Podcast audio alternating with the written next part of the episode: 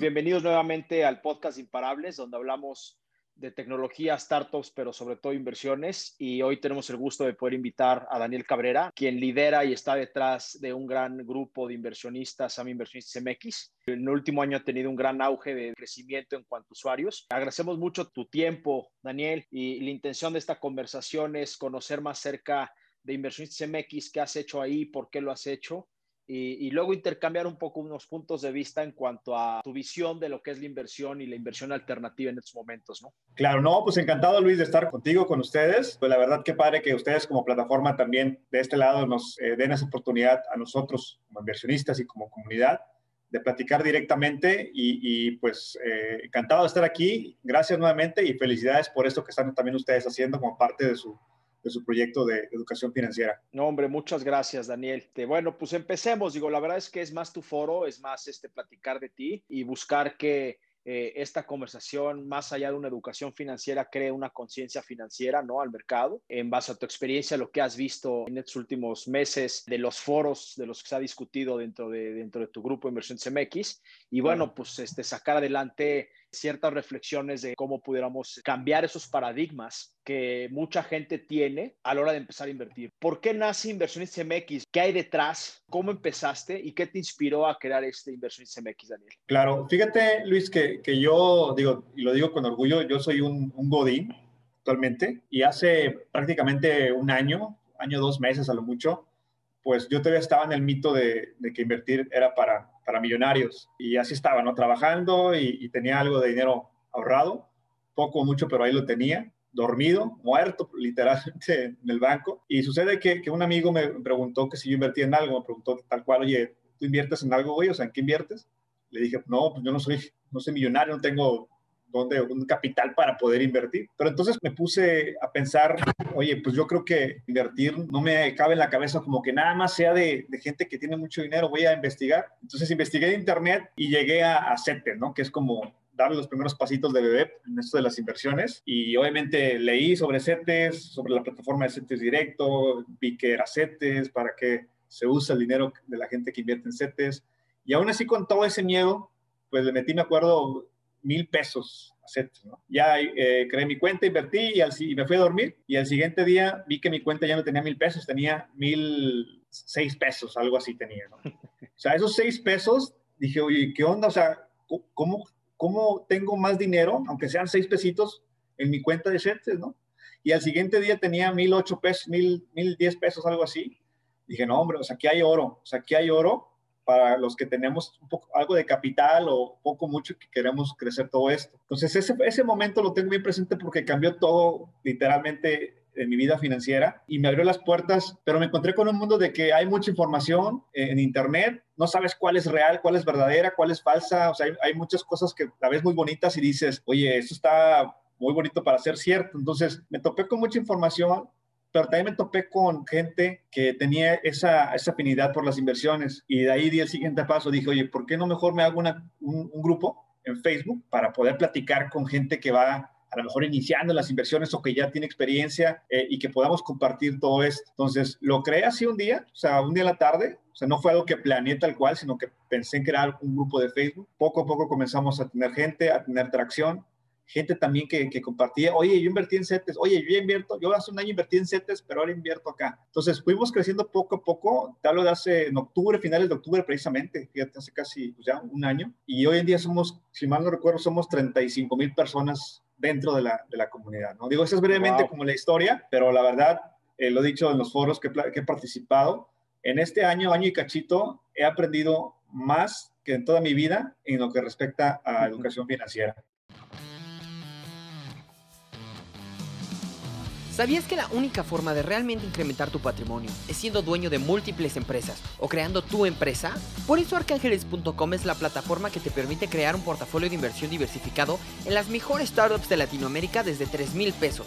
Entra a nuestro sitio web y empieza a invertir diferente con arcángeles.com. Claro, es esa inteligencia colectiva, ¿no? Este, lo que te provoca ese aprendizaje acelerado que las mismas instituciones financieras por los últimos 60 años no se han ni siquiera preocupado por crear ese tipo de foros dentro de sus propias comunidades para incentivar eh, la conciencia, el crecimiento y conocimiento de, de los productos que hay afuera para invertir.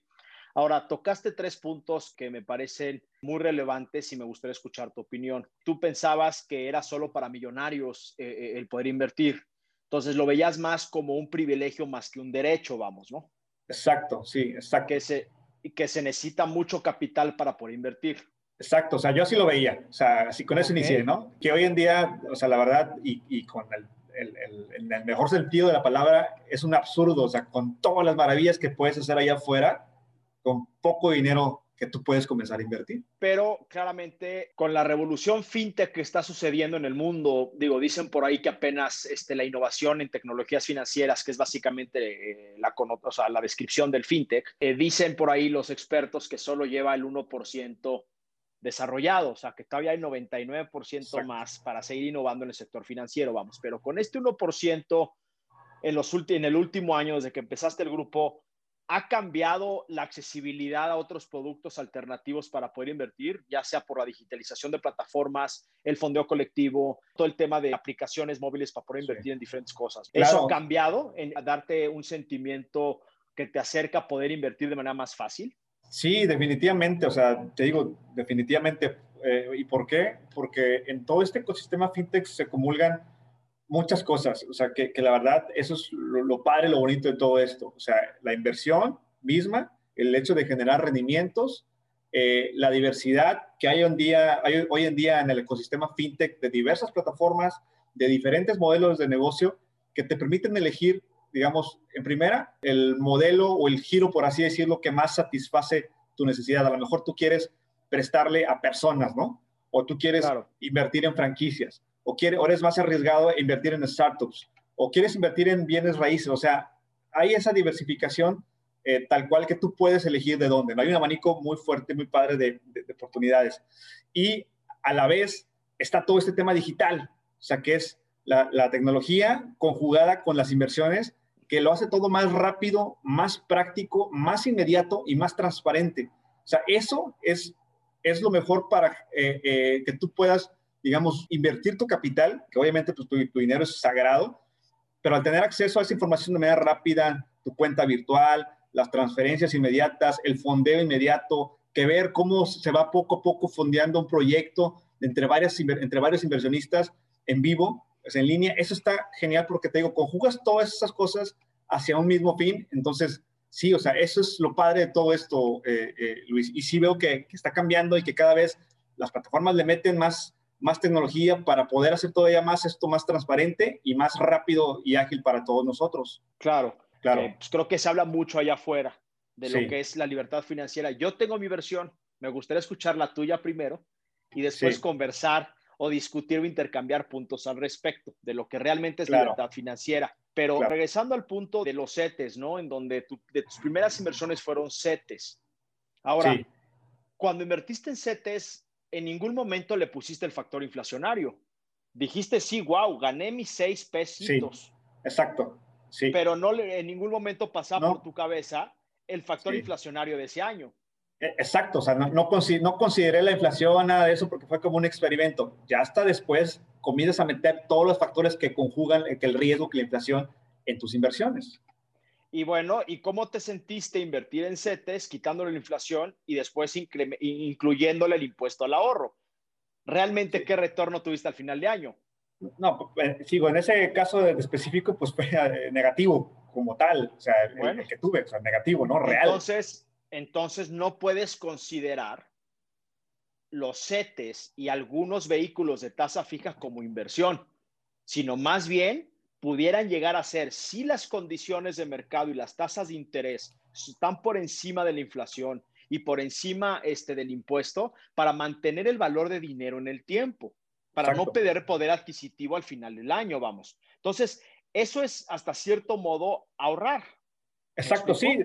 Ah, digo, aquí la diferencia, Luis, como sabes, es que hace, esto fue, te diré, en julio más o menos del año pasado, pues eh, la tasa de referencia pues andaba en, niveles de 8.25, ¿no? Entonces, que era, eh, era un, interés, pues, eh, desde el punto de vista de las inversiones, pues hasta aceptable, ¿no? Entonces, pero obviamente... Quítale la inflación. Ya le quita la inflación y, y ya te deja que prácticamente... A dos. a, dos, o sea. Y eh, luego quítale el 30% de ISR, ¿no? Del impuesto este, sobre, el, sobre el ahorro. Exacto, o sea, digo, si lo ves ya desde el punto de vista de crecimiento de tu dinero, CETES y ese tipo de instrumentos de, ese tipo de seguridad y, de menor riesgo, pues es un ahorro, ¿no? Es un ahorro que, tienes ahí y que, eh, pues obviamente, si buscas ir pacificando tu capital, pues definitivamente no es la buena opción, no es la mejor opción. Bueno, claro, digo, eh, y lo entiendo, ¿no? Pero ahí es a donde voy al punto de que hay una gran diferencia entre ahorrar e invertir. Exacto, así es. Y que el ahorro no te va a generar o no te va a ayudar a alcanzar tu libertad financiera no, para nunca. Exacto. Si bien va a mantener el valor de dinero en el tiempo, si bien te va para que no pierdas poder adquisitivo el siguiente año y que con ese recurso todavía te alcance para comprar el mismo producto y servicio el año siguiente o puedas pagar tu Netflix porque todos estos precios incrementan con la inflación al año siguiente, ¿no? Entonces, mi punto de esto es que hay ciertos vehículos en donde hemos venido, eh, hemos sido eh, secuestrados, por poner una, una, palabra, durante muchos años por las instituciones financieras tradicionales en ofrecer unos vehículos relativamente limitados y discriminando el poder adquisitivo de la gente. Que hoy, con el fondeo colectivo, eh, la nueva ley FinTech, la apertura de la digitalización, la ubicuidad o que los celulares están por todos lados, ¿no? La penetración de celulares e Internet está permitiendo ser mucho más inclusivos y poder atender a mucho más personas a poderse sentir ahora sí en capacidades de invertir y revertir ese proceso en donde nos hicieron pensar desde la era de los abuelos eh, y lo que nos inculcaron nuestros papás en los paradigmas para poder invertir, primero hay que ahorrar.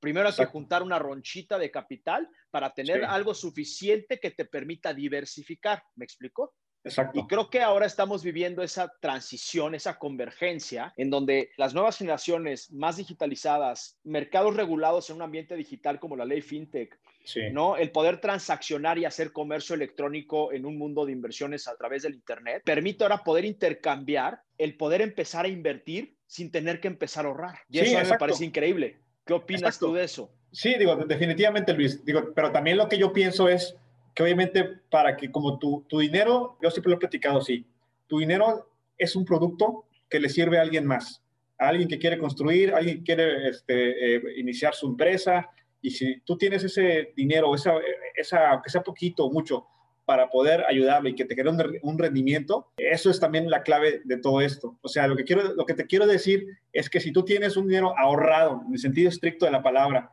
que te permita una, una cantidad de capital mayor, es mayor la probabilidad de que tengas más rendimientos. Ojo, también tiene que ver el tipo de instrumento y el tipo de riesgo que estés tomando tú al hacer tu inversión.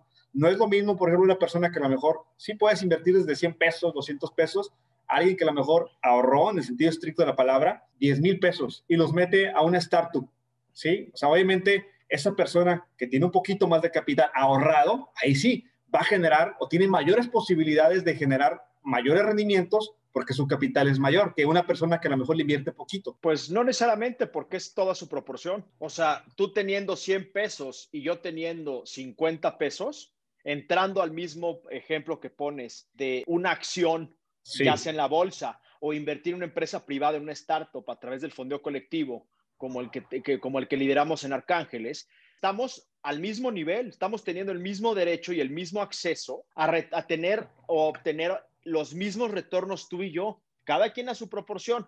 En porcentaje. Si la compañía, pues en retorno, si la compañía dio dos veces capital, tú vas a recibir 200 pesos y yo voy a recibir 100. Yo me voy feliz a mi casa con mis 100 pesos porque en su momento yo tenía para apostar 50 pesos, pero sí, los dos duplicamos nuestro dinero. Y ese es lo importante, que en el pasado era ah, más dinero, mejores oportunidades te doy, menores comisiones, mayor potencial de retorno. ¿Me explico? Entonces, hablando de retornos históricos, pues digo, ya hablamos un poquito de los CETES, ¿no? Ahora, hablando de la Bolsa Mexicana de Valores, pues los últimos dos años ha perdido más del 30% de su capital. ¿Por qué la gente crees dentro de tu foro sigue apostándole a un índice en un país emergente donde solo tiene 30 emisoras? prácticamente es un monopolio. Se cotizan en bolsa una cada X años. Realmente no se incrementa mucho el IPC en los últimos 40 años. Siempre son las mismas y son compañías que no vienen de la industria digital, que ya están en mercados demasiado saturados y que invierten menos de medio punto porcentual en investigación y desarrollo, que, que para ellos es investigación y desarrollo, para nosotros es innovación y crecimiento y nuevos negocios. Exacto. Entonces, ¿Qué opinas de eso? O sea, porque eh, yo veo mucho allá afuera que la gente sigue apostando a la Bolsa Mexicana de Valores para ganar tres cositas, cuando yo lo veo como una inversión estancada en la que me va a mantener mi dinero en el tiempo también. Sí, no, fíjate que recientemente estuvimos ahí en la comunidad, digo, cada mes hacemos un evento que se llama Foro Inversionistas MX, donde invitamos a varios miembros, siete o seis miembros, a que en un enlace en vivo estemos platicando sobre temas de interés. Y precisamente en uno de los más recientes platicamos sobre inversiones en la bolsa. Y todos ahí convenimos, inclusive los que estaban participando ahí en el chat de la comunidad, que el, el mercado mexicano, o sea, la bolsa de valores mexicana, pues, o sea, está estancada, o sea, en ese sentido, o sea, los rendimientos que te puede dar, eh, inclusive si lo consideras a largo plazo, pues son totalmente marginales con todo ese histórico que hemos visto, porque inclusive vimos esas empresas que tú comentas, empresas que están más enfocadas a ventas, digo, sí, pues todo el mundo queremos vender, pero eh, se percibe y en los hechos hablan por sí mismos de que no le están destinando el capital suficiente a investigación de desarrollo, a innovación tecnológica. ¿Y qué, qué hemos hecho nosotros ahí dentro de la comunidad? Pues obviamente volteamos a ver, a primera instancia, a la Bolsa de Estados Unidos, a Wall Street, porque ahí, a pesar de todo esto que pasó en este año de, de pandemia y toda esa cuestión, hemos tenido, hemos visto y hemos recibido rendimientos eh, eh, históricos en algunas emisoras con las cuales nosotros nos hemos sentido atraídos por su innovación, por su desarrollo, porque a pesar del tema de la pandemia han seguido eh, innovando y esto nos ha permitido tener rendimientos que no puedes comparar para nada con cualquiera de las emisoras en la Bolsa Mexicana de Valores. No, bueno, eso nunca, ¿no? Y si lo ves tú, el, el, el SP500 y el Nasdaq, ya prácticamente son empresas de, tecnología, que las usas como cepillo de dientes tres veces al día, ¿me explicó? Exacto. Entonces, eso es lo que le hace, lo que carecen países, este, países como México, vamos, ¿no? Pero aún así, yo considero que el invertir en Estados Unidos, ¿no? Que ahora hay plataformas que te lo permiten. Sí, yo también tengo capital en Estados Unidos, tengo parte de mis inversiones allá, ¿no? Diversificando. Claramente, pues por mi naturaleza y por mi carrera profesional, invierto mucho en compañías privadas en Latinoamérica para promover la industria, ser parte de la solución, no tanto un problema, generar impacto en la sociedad e influenciar a otros a movilizar capital empresas que se merecen un lugar en este mundo, que nos traigan productos servicios Que, necesita la sociedad, ¿no? Pero este, inclusive tienes que ser un conocedor para invertir en la bolsa de Estados Unidos en Wall Street, como bien dijiste, o sea, porque al final para muchos tienes que conocer, bueno, hablar un mejor, hablar un idioma del inglés más sofisticado. Si no, pues no tienes libertad financiera y ahorita llego a ese punto. La mayoría de la población está invirtiendo en el FANG, en el tradicional Facebook, Amazon, Netflix, Google y demás. Exacto. Que sí. te da muy buenos retornos, sí. pero no estás generando un impacto por un lado y tampoco estás agarrando a las emisoras emergentes. Claro. Que están siendo las que van a crear los retornos exponenciales por encima de lo que puede llegar a pagar un Netflix, un Alibaba, un Google en el tiempo, porque ellos ya dieron su gran brinco. Necesitan otro factor de innovación para volverlo a dar. Exacto, exacto. Que además, Luis, digo, déjame también comentarte, o sea, todo esto que estamos platicando del acceso a la información y lo que dijiste ahorita de que pues, ahí todo en el celular es más rápido y todo el mundo tiene celular hoy en día, también nos, juega en contra. ¿Y ¿A qué me refiero con esto de que nos puede jugar en contra? Ahí en la comunidad hemos visto muchas veces el tema de las modas. ¿sí? Tesla fue un caso de, de, este tipo que te voy a platicar. El ETF uso que, que sigue o que seguía, seguía al petróleo, donde de repente empieza a sonar, oye, que Tesla está subiendo y todo el mundo voltea a ver a Tesla. Oye, que el petróleo está, este, va a subir y todo el mundo se va con el petróleo.